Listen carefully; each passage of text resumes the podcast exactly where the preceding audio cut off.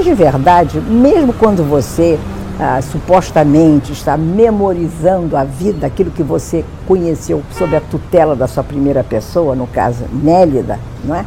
É uma visão que varia muito. Hoje eu vejo desse jeito.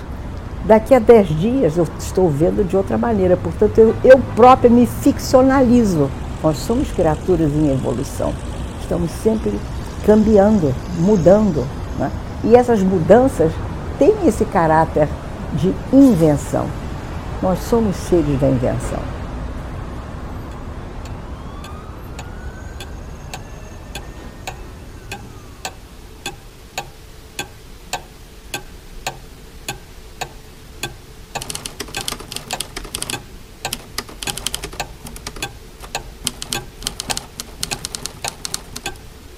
O escritor é um mistério.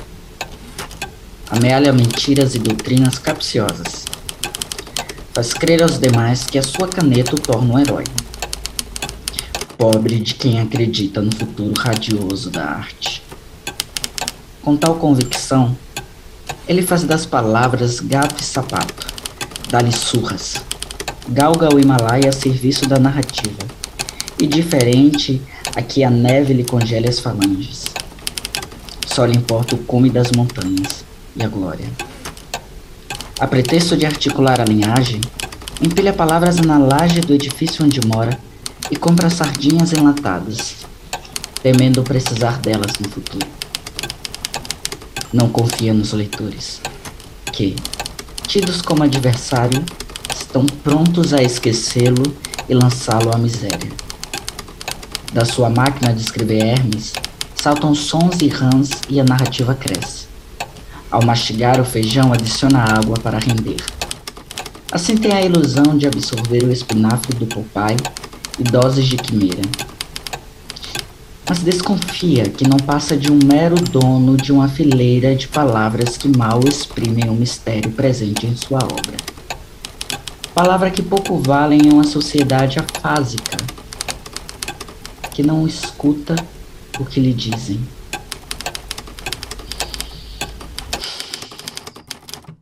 Observa o corcovado da janela, tido como cartão de visita do Rio de Janeiro. A frase é banal. Não a quero apagar. Escuto Beethoven, que se dizia surdo, mas não creio ouvindo-lhe as maravilhas. Inspirado em sua grandeza, constato o desgoverno que nos governa traço no papel os sinais da aventura da paixão, que é de todos ungida pelo imaginário que nos amamentou desde o berço. Mas não me equivoco quanto às manifestações da vida que são diabólicas. E sei também que o poema não existe, só a intenção de compô-lo no futuro. Suspeito às vezes que a criação é daninha, gravita em torno de um eixo inexistente tem falsetes e notas desafinadas. Mas prossigo. Dou vida à escrita, que é bem maior. Ah, só aspiro salvar-me. Livro das Horas, de Nélida Pinhon.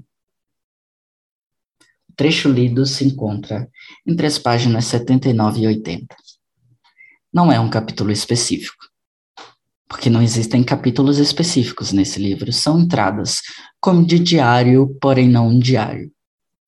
Lendo esse livro, eu tive uma breve sensação de estar lendo uma obra que estava tentando, talvez não conscientemente ou pensado nisso, mas tentando ser uma espécie de livro do desassossego do Fernando Pessoa. Não que haja nada de errado nisso. Acredito que os formatos literários estão aí e, todos os escritores eles acabam reinventando e reescrevendo. Nelly da Pinhon faz o seu próprio livro do desassossego, porque aqui ela escreve vários dos seus desassossegos. E são vários. E eu não a julgo novamente. um dos seus principais desassossegos é com relação à pátria especificamente a sensação de vazio que lhe ocorre ao perceber que ela, é, descendente de galegos, convive diretamente com as tradições da Galícia, ao mesmo tempo que mora no Brasil e é brasileira, nascida e criada no Brasil. As tradições se mesclam e ela sente uma eterna turista, que é algo bem complexo. Ela vai dizer em algum momento do livro, eu não lembro onde, que essa complexidade de, de, de ser descendente de um imigrante irá acompanhá-la até a morte. Radical? Talvez não. A maioria dos nossos desassossegos nos acompanha até a hora das nossas mortes. Mas o seu desassossego em relação ao Brasil, especificamente, é com relação ao caos que é o Brasil. E a Nélida, por ser descendente de galegos, não tem menos é, autoridade para falar sobre isso. Ela vive aqui como todos nós vivemos. Cresceu aqui, inclusive vive aqui há mais tempo, provavelmente, do que você que está escutando esse podcast. A Nélida tem várias ressalvas contra o Brasil, mas principalmente sobre sua imaturidade. É um país que, segundo ela, não aprende, está sempre atrasado. Ao mesmo tempo, ela olha para o Brasil e diz algo que eu achei muito interessante, que eu vou inclusive ler na íntegra para você. Ao desabafar sobre o Brasil, sobre um Brasil tão improvável, sobre um Brasil tão difícil de se viver, difícil de acreditar, difícil de ter esperança, ela lembra de nomes como Vila Lobos e Machado de Assis, gênios brasileiros. Ela escreve na página 121.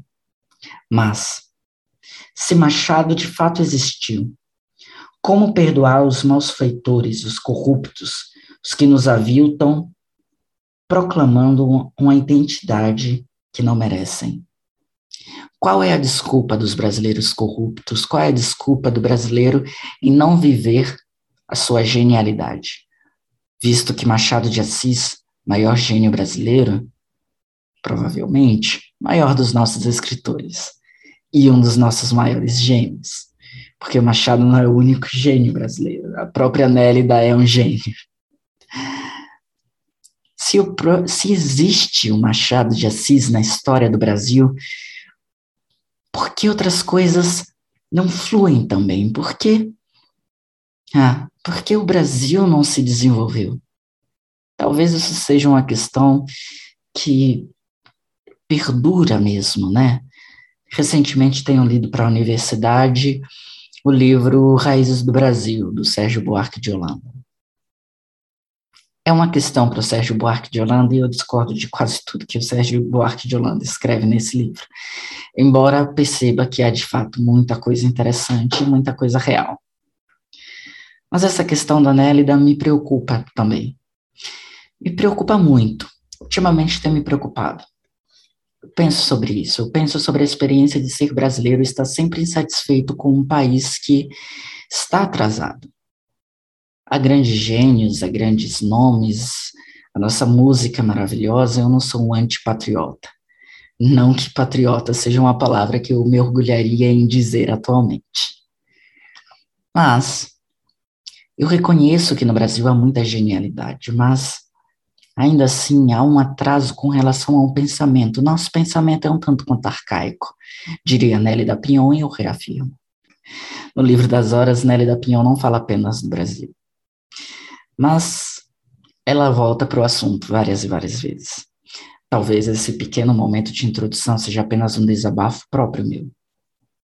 Essa semana saiu o vencedor do Prêmio Nobel de Literatura junto aos demais nobres, né, os demais vencedores dos demais prêmios das demais categorias. Nós não tínhamos um nome concorrendo esse ano, mas eu penso que se pudesse haver um nome concorrendo ao próximo Prêmio Nobel de Literatura, o nome brasileiro deveria ser Nélida Pinhon a escritora que acumula prêmios internacionais, que já foi professora visitante em faculdades e universidades importantes no mundo inteiro, inclusive a Harvard, a Columbia, a John Hopkins, parece estar realmente entrelaçada, casada com a literatura. Não sei se outro brasileiro vivo nesse momento mereceria tanto o Nobel de Literatura quanto a Nelly da Pinhon. Provavelmente só a Lídia Fagundes Telles. Mas, talvez eu já esteja falando demais. É, deixa eu me apresentar. Meu nome é Everton Cardoso, sou comunicador, criador do podcast Odisseu, da página Odisseu no Instagram. Sou estudante de economia pela Universidade Federal da Bahia. Sou um entusiasta da literatura.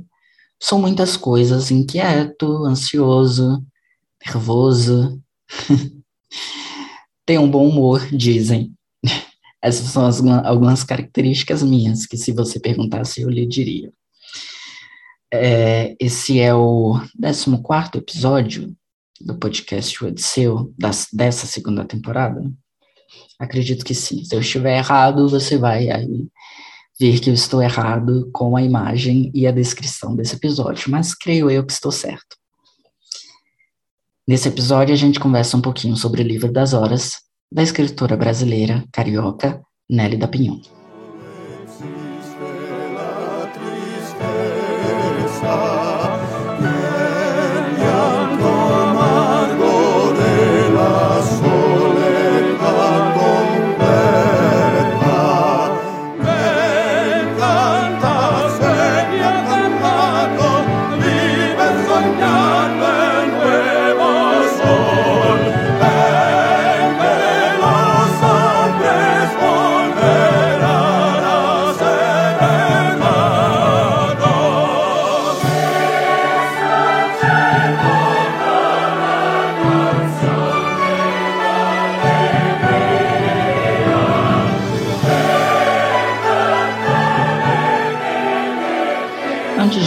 Continuar com o debate sobre o livro, sobre as minhas impressões, porque esse é um desses episódios em que eu estou sozinho.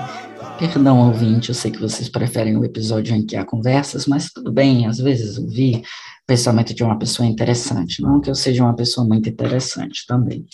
Mas eu vou ler o texto que está na orelha do livro para tentar explicá-lo um pouquinho. E eu começo a ler a orelha do livro porque eu sinto que a orelha do livro não explicou nada do que é esse livro mas a gente vai destrinchando juntos, ok? Você é o meu companheiro.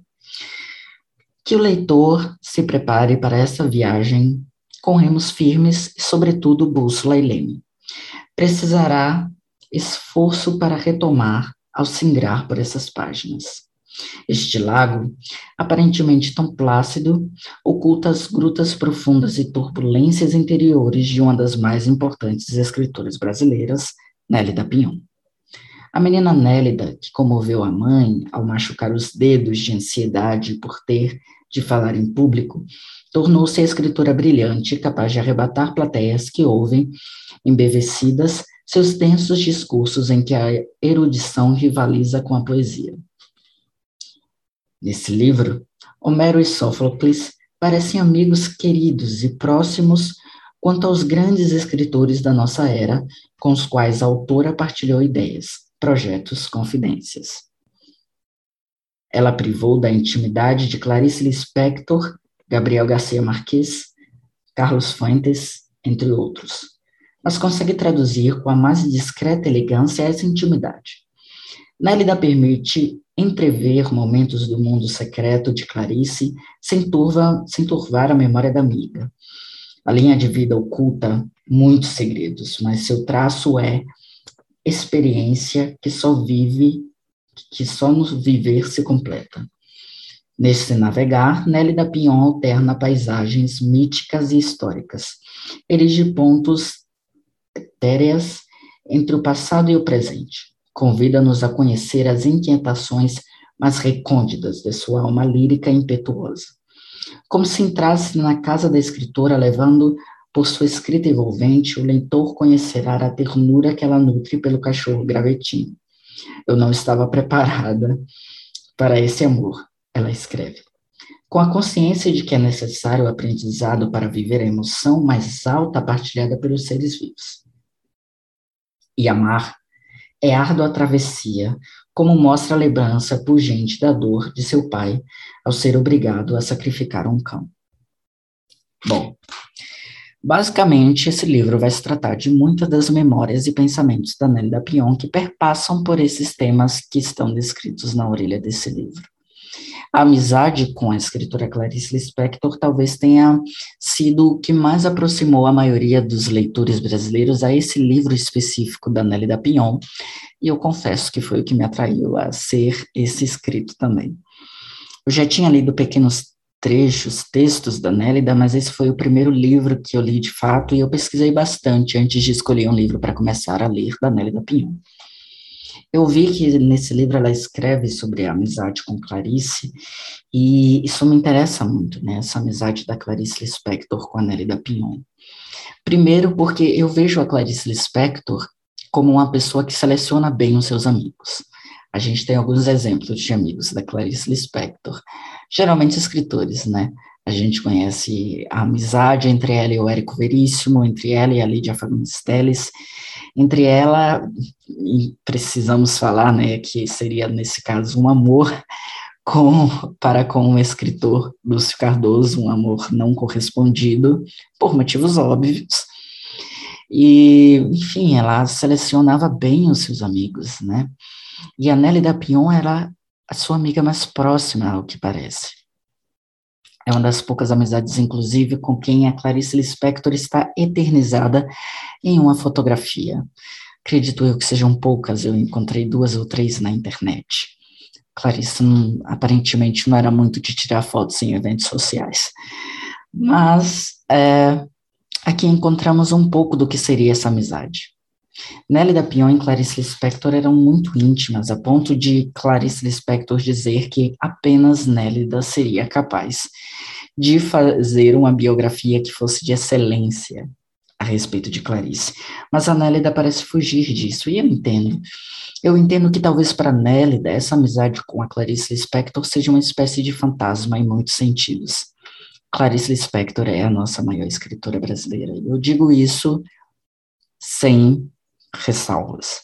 Eu digo isso considerando Lídia Fagundes eu digo isso considerando Raquel de Queiroz e Nélida Pinhon, mas Clarice Lispector ultrapassou todas as barreiras. Ela é a nossa maior escritora. E essa questão de ser amigo de um nome tão grande assim, talvez seja um pouco assombroso, porque veja, eu conheci a Nélida Pinhon como amiga de Clarice Lispector.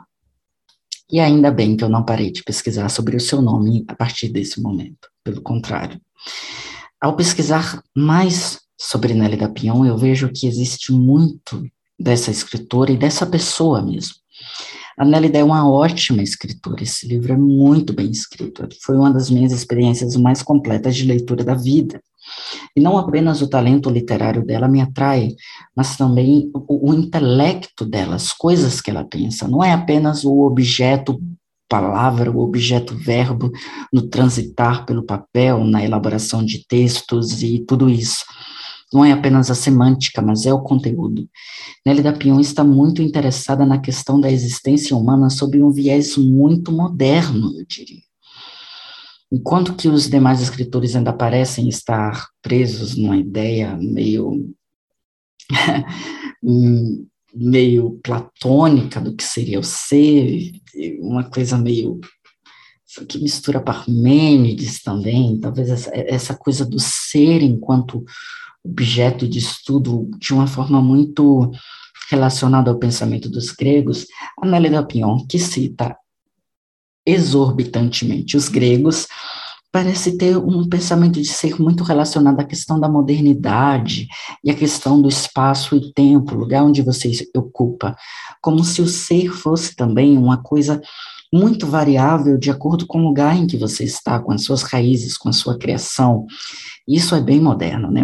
É um psicologia, é uma psicologia muito moderna, né? Uma sociologia, talvez, muito moderna, e a Nélida Pinhon, ela vê isso, e ela vê, inclusive, que, que o incômodo do seu ser talvez seja justamente por isso, porque ela não consegue se situar, ela não consegue se situar na pátria, por exemplo, né? A questão dela ser descendente, dela conviver constantemente, ter crescido com o imaginário da Galícia, das tradições galegas, é, do Natal galego, das, do, do verão galego, de, de, como se as tradições, os escritos, as famílias A família dela era bem tradicional com relação às questões de sua pátria na, natal. Ela é brasileira, ela cresce nesse ambiente brasileiro em que é obrigada a desenvolver pensamentos, comportamentos típicos brasileiros, e, e, isso a coloca num lugar de incômodo muito grande, conflito, é, que parece estar presente em cada palavra desse texto, né? Os incômodos dela com o Brasil, talvez seja o fato dela estar sempre tentando se conectar a uma pátria que não é sua. E veja, nem a Galícia é. Ao contrário dos seus pais e avós, ela não tem, ela não consegue firmar também a relação tão próxima com a terra natal que não é dela, é a terra natal dos seus familiares. Então ela vai dizer em um determinado momento que ela é como se fosse uma turista. E isso, em, em, é, a gente acrescentando o fato de que ela transita entre muitos ambientes internacionais, a Nélida está constantemente viajando até hoje em, por muitos países. Eu citei aqui, inclusive, que ela já foi é, escritora visitante em algumas das universidades mais importantes do mundo. Por ela estar em lugares como Nova York, que ela descreve aqui, por ela estar em outros lugares como a própria Galícia, é, México, é, Inglaterra, Londres, ela sempre vê a, a, a questão de viver como de fato turista. E essa coisa do turista parece chamar bastante a atenção dela, porque quando o turista em outra pátria que não sua, em outro lugar, em outra terra que não seja o Brasil, onde ela mora, onde ela foi consagrada escritora, ela escreve a língua portuguesa, ela gosta de se comportar como se de fato morasse ali. Ela fala que ela gosta de ir aos lugares e não se apresentar como turista, ao mesmo tempo que sendo. Ou isso seria uma interpretação muito minha? Não sei. Mas, de fato, existe uma coisa que relaciona bastante a Nélida com o Brasil, que é a língua. A língua portuguesa específica é uma espécie de paixão para Nélida Pinho, ela é fissurada por essa coisa. E é daí que vem bastante também a admiração dela por Machado de Assis. Ela coloca sempre a questão da língua, ela pontua a questão da língua como sua pátria. A língua como lugar onde ela se encontra. E, e, é justamente por isso que, desde os primeiros momentos de sua vida, ela já declara, ela já se aponta. A partir do momento que ela desenvolve uma consciência que seja autônoma, ela vai dizer: quero ser escritora, é o que eu quero para minha vida. A língua, então, seria uma espécie de pátria e de tempo para Nélida, porque são essas duas, essas duas instâncias, essas duas entidades, deuses, como você queira chamar, é, são entidades em que a Nélida não se encontra. Eu já falei um pouquinho da questão do, da pátria, né, o lugar, o espaço, mas ela também fala muito do tempo, ela detesta a modernidade, ela detesta a, as coisas que ela precisa passar por ser uma mulher do século XXI, é, ela se vê sempre retrógrada e ao mesmo tempo avançada demais para a sociedade, ela não se vê nos costumes atuais. E por isso, talvez, seja que ela encontre nas palavras, na língua portuguesa em específica, é, a paixão, né, a, a, vocação mesmo. Entenda, não que a Nélida faça aqui uma propaganda da língua portuguesa sobre as demais, né, não é isso que acontece aqui. O que ela está querendo falar é que houve, aprove aos mistérios do acaso que ela descobrisse que a palavra e que os pensamentos e que toda a estrutura textual na vida dela acontecia na língua portuguesa. Não era francesa, não era inglês, não é nada disso. Ela sonha em português, ela pensa em português, ela vive e, e escreve em português. E por isso a língua ocupa um lugar muito importante, porque é a forma como ela encontra, talvez, a, a, elaboração de seu próprio pensamento. Vocês estão conseguindo me entender? Ou talvez eu esteja fazendo uma viagem tão grande quanto as viagens que a Nélida escreve aqui nesse livro. Mas o fato é que encontrar essa paixão sobre a língua para Nélida faz dela uma das escritoras mais interessantes, porque veja, para Nélida a questão da língua é tão importante quanto a questão do enredo o enredo para ela surge de fato como essa coisa da experimentação imaginária, do pensamento é, de associações e de observar, tem inclusive uma passagem hilária aqui, em que lemos é, sobre ela ouvindo os seus vizinhos conversando, um velho senhorzinho que fica conversando numa praça todos os dias, para entender a humanidade, para entender a complexidade, para e automaticamente ir desenvolvendo ficções em sua mente, né? Ela é uma ficcionista que, ao que parece, de mão cheia também, ainda não li nenhuma de suas ficções. Lerei em breve e vocês vão acompanhar por aqui. Mas a gente vê que essa coisa da língua para ela é, é, é, muito especial mesmo. E pensando, e lendo esse livro, na verdade, eu me vi muito apaixonado pela minha própria língua e pensando bastante sobre como eu, eu, desconheço a língua, né, eu me vi pesquisando sobre a vida de, de pessoas como Aurélio Buarque de Holanda e sua paixão pela língua portuguesa, portuguesa, essa tentativa de catalogar todas as palavras, uma tentativa muito bem sucedida. Só não diria completa, porque é muito difícil ser completo.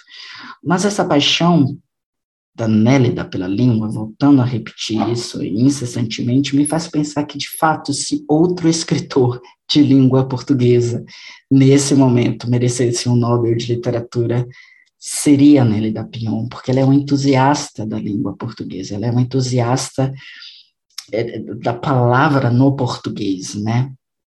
E ela, inclusive, se vê várias vezes viajando mentalmente para Lisboa, para Portugal, lugar onde essa, essa língua originalmente se formou.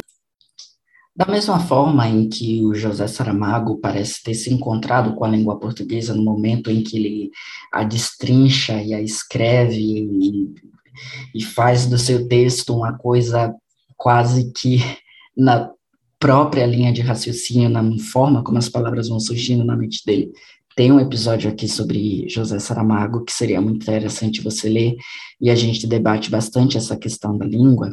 Eu e Wesley, que é o meu convidado nesse episódio, a Nélida Pinhon parece não seguir essa linha de raciocínio do Saramago, mas ela parece também ser um, um arauto da língua portuguesa. E isso se reflete, por exemplo, no modo como a Nélida é apaixonada pela Academia Brasileira de Letras. E eu acho lindo o modo como ela fala Academia Brasileira de Letras. Eu assisti muitas entrevistas da Nélida Pion recentemente e fiquei encantado como ela defende a instituição, né? E eu entendo que defender a, a ABL nesse momento seja muito complicado, porque a ABL está tão complicada mas quando eu vejo a paixão da Nélida Pinhon pela Academia Brasileira de Letras, ou Academia Brasileira de Letras, eu vejo que de fato há uma faísca aí da, da, da coisa mesmo original, da coisa como se originou em Machado de Assis, né? Ela vê nessa instituição, Academia Brasileira de Letras, um refúgio para o pensamento na língua portuguesa, assim por dizer. Mas não apenas isso, ela encontra aí um, uma vértice, um, um, uma entidade, uma instituição que é maior do que o tempo também. Ela, ela se espelha na, na academia e é espelhada de volta por ela. No post que está no, no, no, no, Instagram do, do podcast Odisseu, tem, inclusive, é, eu, eu, escrevo uma frase que é minha, né, não é de ninguém, mas eu escrevo que se a ABL, né, a Academia Brasileira de Letras, é casa de Machado de Assis, é a casa de Machado de Assis, ela também é, nos nossos tempos, a casa de Nélia da Pinhon. Ela foi a primeira mulher a presidir a Academia Brasileira de Letras, e é talvez a sua representante mais entusiasta nesse momento, a sua representante que mais chama a atenção. E me interessa muito o modo como, como a Nélida fala da academia, né? Ela fala sobre a academia é, refletir o tempo em que está inserida, ela fala sobre a academia refletir a época em que está inserida, e isso é, é um fato, né? As instituições, elas tendem é, a, a se apresentarem conforme os tempos, né? E ao mesmo tempo ela resiste, ela é um monumento da, da memória brasileira, porque a academia é, é, é uma das poucas instituições que permaneceu no tempo. As instituições no Brasil tendem a ruir. Apenas isso. Nélida, e o mito de que faz parte desse protocolo os tais jantares que têm que ser oferecidos pelos pretendentes e jantares nababescos, é mentira, é verdade? Olha, querida, eu estou lá há 30 anos, nunca me convidaram. Então, eu estou sendo alijada das recepções. Então, eu, eu, eu, preciso descobrir o que está acontecendo, hein? Porque, e olha que eu sou uma, uma acadêmica, dizem que popular lá dentro. Mas, olha, deixa eu dizer. Eu, por exemplo, era bom, um, um, vou lhes dar um exemplo. Quando eu, afinal, decidi candidatar-me, que eu nunca tinha pensado antes nisso, mas fui instada por Lígia Fagundes Telles e Jorge Amado em Lisboa, entendeu? Eu cheguei aqui, eu, eu me apresentei, não, eu Mandou um telegrama. E o presidente Ataíde, não, ainda não, primeiro me inscrevi. Aí, mas engraçado que eu vou descontar um episódio. Presidente Ataíde, o eterno presidente, me chamou e me fez uma pergunta que eu achei absolutamente machista. Ele disse assim: professor, eu não me lembro como ele chamou, por que, que a senhora quer entrar na academia? Ora, eu não tinha que dizer por que, que eu queria entrar na academia. Eu tinha livros publicados, tinha já publicado A República dos Sonhos, tinha uma vida ilibada, eu estava apta a, a candidatar-me. Aí eu disse assim para ele: Ora, toda docinha, ora, presidente, que eu sou uma mulher muito bem educada. Ora, presidente, eu vim em busca da memória brasileira, que é uma obsessão minha. Eu não sei se é porque eu sou filha de família imigrante, eu adoro, eu vivo em busca da memória brasileira. Eu quero dominar todas as entrâncias, reentrâncias, tudo da, os grotões da memória brasileira. E esse amor da, da Nélida pela, pela, pela Academia Brasileira de Letras, eu bem entendo. Eu tenho também uma profunda admiração por essa instituição, embora perceba que ela não seja perfeita, longe disso. Recentemente tem se falado muito sobre a questão Conceição Evaristo e Academia Brasileira de Letras, e é interessante que no último Roda Viva a própria Conceição Evaristo falou algo que é muito interessante. Ela falou que a Academia Brasileira de Letras ela é muito imperfeita. Concordo totalmente com a Conceição Evaristo. E ela diz no segundo momento que há cabeças pensantes na academia que estão despertas. Eu acredito que quando ela estava falando disso, talvez ela estivesse se referindo a Nélida Pinhon, a Lídia Fagundes Teles e a outros nomes que eu que eu admiro que estão dentro da, da academia nesse momento, né? Próprio Inácio de Loyola Brandão e outros escritores magníficos. O fato é que a academia talvez ela tenha perdido um pouco do, da, da, do glamour com a perda de alguns escritores, né? Eu acho que depois que o João Baldo Ribeiro e o Ferreira Goulart faleceram, a coisa não foi a mesma. Mas parece que ela está tentando tomar um novo fôlego aí com a entrada de nomes como Gilberto Gil, e principalmente Fernanda Montenegro. Falo principalmente não para ela ser mais importante do que o Gil, mas porque ela já foi aprovada praticamente, os trâmites já estão resolvidos. É, mas ao mesmo tempo eu penso que existem tantos nomes que estão fora da Academia Brasileira de Letras nesse momento, né? A minha torcida principal para a entrada da, na academia nesse momento é do Daniel, Daniel, isso mesmo, Daniel Manducuru, que é um escritor indígena muito interessante, que tem textos muito relevantes, acredito eu.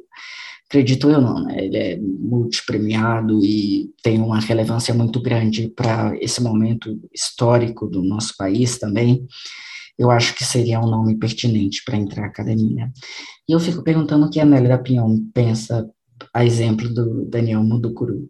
Eu sei o que ela pensa da Conceição Evaristo. Ela disse que, se, ao que dependesse dela, Conceição Evaristo já estaria na Academia Brasileira de Letras, mas eu discordo quando ela fala várias coisas a respeito de campanhas para se, se inserir na academia e jantares, essas coisas. Eu não sei se eu concordo totalmente com a Nelly da Pinhon nesse momento. Mas voltando ao livro, eu gostaria de ler alguns trechinhos que eu acho muito relevantes para vocês. Tem um trecho muito específico a respeito de Clarice Lispector nesse livro. É, eu não vou ler tudo porque é apenas um, um capítulo sobre Clarice, em que ela se destrincha bastante sobre Clarice Lispector, sobre a sua amizade com a Clarice. Mas eu não vou ler tudo porque senão eu entregaria a parte talvez mais interessante do, do livro, né, para boa parte dos, do, dos leitores. Mas o fato é que nesse capítulo em que ela fala de Clarice Lispector, ela fala, por exemplo, do modo como a Clarice Lispector tinha um, um costume de ir às cartomantes no Rio de Janeiro para saber a sua sorte. Clarice Lispector era muito mística, né? E é interessante a gente pensar sobre isso, porque é, talvez a Clarice Lispector ela, ela apresente hoje um caráter de de uma inteligência muito concreta, né, de uma inteligência muito é, racionalista, mas ela tinha um, um lado místico, uma, uma, veia mística muito presente, que não era apenas uma questão do uma questão de, de criar um imaginário em volta da sua figura de escritora e dizer que, é, sei lá, ela tinha ou tem um lado místico que é inventado para para atrair os leitores, né? Ela, bem como a Rio da Hilst, que também é muito mística, mas a Clarice Lispector, ela de fato cria nas nas previsões, por exemplo, dessas cartomantes, e em alguns momentos da sua vida em que ela vai se deparar com coisas que não saíram bem, como as cartomantes diziam, ela pergunta a Nélida, você lembra da cartomante ter dito algo semelhante a isso? Eu acho isso muito interessante, né? Esse desejo da Clarice de conhecer o futuro, de conhecer as coisas, de entrar no mais profundo através de uma coisa metafísica. A Nélida parece estar fazendo uma coisa interessante e semelhante nesse livro, ao, ao, da Clarice, mas sem essa veia mística. Ela vai realmente para um processo de investigação histórica. Ela vê e apresenta os gregos e apresenta uh, os pensamentos, Shakespeare, Machado de Assis, todas essas referências riquíssimas se misturam em Nelly da Pion, porque ela forma o seu pensamento como uma concha de retalhos, realmente, a partir de pensamentos distintos e diferentes sobre várias coisas. Ela vê realmente o seu pensamento ser construído a partir de um pensamento é, que, que, surge com a história. Então, ela volta a muitos momentos para falar sobre momentos atuais para os gregos, para, para os da Idade Média, para os santos, né? Inclusive, ela fala muito sobre o pensamento de alguns santos católicos. A questão de Deus também é muito investigada por Nélia da Pion nesse livro e a questão da espiritualidade. Mas, enfim, eu vou ler o trechinho que eu falei. É, que fala sobre a conversão de Clarice Lispector ao cristianismo, segundo Nelly da Pinhon. Hum, está aqui na página 71. Havia muito Clarice manifestava interesse pelo Novo Testamento, sobretudo pela pessoa de Cristo, um advento em sua vida. Parecia-nos que Jesus teria a condição de salvar os homens. Em certa ocasião, discorrendo sobre o cristianismo, ela confessou que, se não fora judia, escolheria ser cristã na década de 60, presenteou-me com um quadro intitulado Madeira Feita Cruz, que pintou em homenagem a romance meu datado de 1963. Aqui ela está falando do mapa guia é, Gabriel Arcanjo. Se, se eu não me engano, esse é o nome do romance da, da Nelly da Pinhon, que é o seu primeiro, inclusive. Mas enfim, voltando à leitura. Na tela, três figuras penduradas na cruz com Cristo ao centro, ladeado pelos ladrões. Comoveu-me o gesto, de que ela tratou de reduzir a importância. Éramos ambas cerimoniosas, mas com contínuas provas de afeto. Tenho em minha casa, e a pintura esmaeceu com os anos. Ao passar por ele no corredor, entristeço-me com sua morte. Clarice me faz falta. Dói-me falar dela. Sua amizade me fez crescer. Fecha aspas. Essa questão da amizade do e de falar da amizade de Clarice como uma dor. É, eu não sei como você recebeu esse trecho que foi lido nesse momento, mas a mim, pelo menos, eu vejo esse trecho com uma carga emotiva muito grande. E ele me atravessou com uma carga emotiva muito grande. É, a Nélida, ela fala pouquíssimo sobre Clarice, se você para para prestar atenção. Ela fala sempre de Clarice, mas ela fala sempre as mesmas coisas. Parece que existem coisas em Clarice Lispector que a Nélida prefere guardar para ela. Um dos privilégios que a vida deu, a deu, que foi justamente conhecer Clarice Lispector e conviver com ela. Ela cita aqui, em outros momentos, a sua relação com Gabriel Garcia Marques, como foi mencionado pelo texto lido na orelha no começo do podcast, e também outros escritores, como Lídia Fagundes Telles, com quem ela compartilha né, o amor pela Academia Brasileira de Letras. Ambas são, talvez, as, talvez não, as mais importantes imortais da Academia Brasileira de Letras que ainda estão vivas nesse momento. E ela fala do momento da ditadura militar, né, o momento em que as duas acabam elaborando esse manifesto dos mil, dos mil que reúne assinatura de diversos intelectuais contra a censura que era aplicada pela ditadura, e isso é muito interessante, né? Essa, essa, esse ativismo da Nélida Pion é, é muitíssimo interessante. É, fora isso, os aspectos do livro vão transcorrer principalmente sobre dúvidas, inquietações, pensamentos, descrições de momentos específicos na vida da escritora, lembranças muito vívidas e o amor pelo seu cachorrinho gravetinho. Já falei em vários episódios que eu sou uma pessoa muito ligada a animais. E ver sobre a, Nélida falando sobre o gravetinho é uma coisa muito interessante.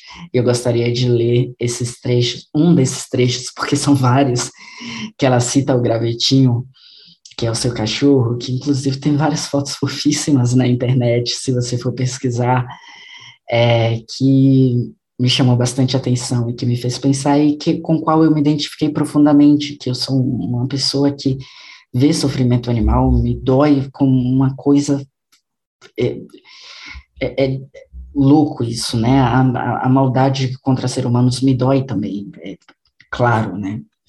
Mas a maldade contra animais que são seres tão principalmente os mais inofensivos, né? E seres que aparentemente estão tentando viver em paz. Me incomoda bastante. E eu falei um pouquinho sobre isso no episódio sobre Vozes de Chernobyl, episódio sobre a Svetlana Alexievich, em que há uma, uma cena, um determinado momento de que fala de um maus, maus tratos a, a um animal específico que me deixou bem perplexo e eu discorro um pouco mais nesse episódio sobre essas minhas queixas com relação aos maus tratos aos animais. Mas, enfim, vou ler o trecho específico. É logo uma das primeiras passagens que está ali na página 14. É, abre aspas. Até os dias presentes, o vírus de semelhante paixão frustra-nos, provoca inveja. E quem não aspira à intensidade de um sentimento que carboniza antes de conhecer a finitude? Contudo, falta-nos grandeza utópicas. Somos despreparados para a vida imperfeitos para a ficção. No entanto, se a existência não simboliza o ideal de amor, o amor no palco da arte, inexcedível, apresenta-se como uma forma radical de viver. E é tão devastador que eu, pobre mortal, ao olhar o cristal do horizonte da lagoa onde vivo, esmoreço por não ser Isolda ou Tristão. Ainda que pudesse ser Capitu, sem ter necessariamente Machado de Assis como meu criador. Mas acaso a ambiguidade que afeta Capitu e demais personagens machadianos procede do ser brasileiro? É comum a pátria mencionar Capitu, a heroína de uma literatura com escasso uso dos presságios, a falta do sentido trágico. Só que, por ser este enredo concebido por Machado de Assis e pelo frágil Bentinho, impôs-se a imaginação brasileira. E como resistir à insinuação de que a mulher, sendo oblíqua, tinha o dom de trair? Na casa, gravetinho me ronda-me sem cerimônia. Indago o que o amor representa no universo das minhas convicções. Será-me meramente crepuscular? Às vezes, para acentuar o fardo narrativo de Capitu, transfiro para a própria mulher a minha insensatez. Sei que é chegado o momento da reparação conjugal, de livrar Capitu da culpa, da condenação moral. E não me refiro à expiação culposa de uma atriz monoteísta, mas o alívio que lhe devolva esplendor, que é quando a vida se apega em um horizonte idílico. Fecha aspas. Eu quis demonstrar esse texto porque ela mostra como o cachorrinho dela, né, parece estar ali nos momentos em que ela está refletindo, e ele é mais do que um objeto cênico para compor a, o texto. E é, isso fica bem claro no seguinte trecho que eu vou ler, que está na página 18. A cada dia aprendo a amar. A família, os amigos, a língua, as instâncias da vida e da arte. Tudo que ausculto e responde ao chamado. O que arfa, respira e acolhe-me sem eu haver pedido. Amar a quem me abraça, sem pensar em dar as costas. A quem late, ruge, relincha e é bicho, como gravetinho. Alegria dos meus anos maduros. Amar a paisagem onde durmo e a humanidade repousa. Amar a descuidada língua dos homens em geral surdos, que recusam a ouvir os latidos do coração.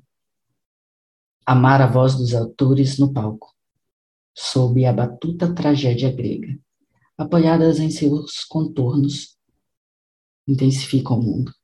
Fecha aspas. Amar a alegria dos meus dias, o gravetinho. Em outro momento, ela vai dizer que ela não, não, não estava preparada para esse amor. E que se ela pudesse, ela colocaria nela própria toda a dor que o cachorro teve em algum momento para lhe poupar de sofrimento. Eu acho isso de uma beleza extraordinária. É, eu acho que eu não conseguiria falar mais nada sobre esse livro. Até porque, apesar dele ter sido uma das minhas leituras favoritas desse ano, e eu já posso falar isso com muita propriedade porque o ano está no fim, qualquer coisa que eu fale é muito pouco para o que esse livro representa e representou para mim nesse instante, nesse momento da minha vida. Com isso, eu finalizo esse episódio. Muito obrigado por me ouvir. Eu peço encarecidamente que você siga o Odisseu no Instagram, se você está ouvindo aqui esse episódio por acaso. Para dúvidas, questionamentos, críticas, elogios, tem o um e-mail na descrição, podcastodisseu.gmail.com e eu espero você no próximo episódio. Lembrando que você comprando o livro o livro das horas da Nelly da Pinhon através do link disponibilizado abaixo, você estará contribuindo para o canal, para o trabalho que está sendo feito. Demais, eu sigo aqui produzindo um conteúdo que me empolga, porque creio eu a literatura é uma das maneiras mais extraordinárias de se transformar o mundo. Muito obrigado por me ouvir. Até o próximo episódio.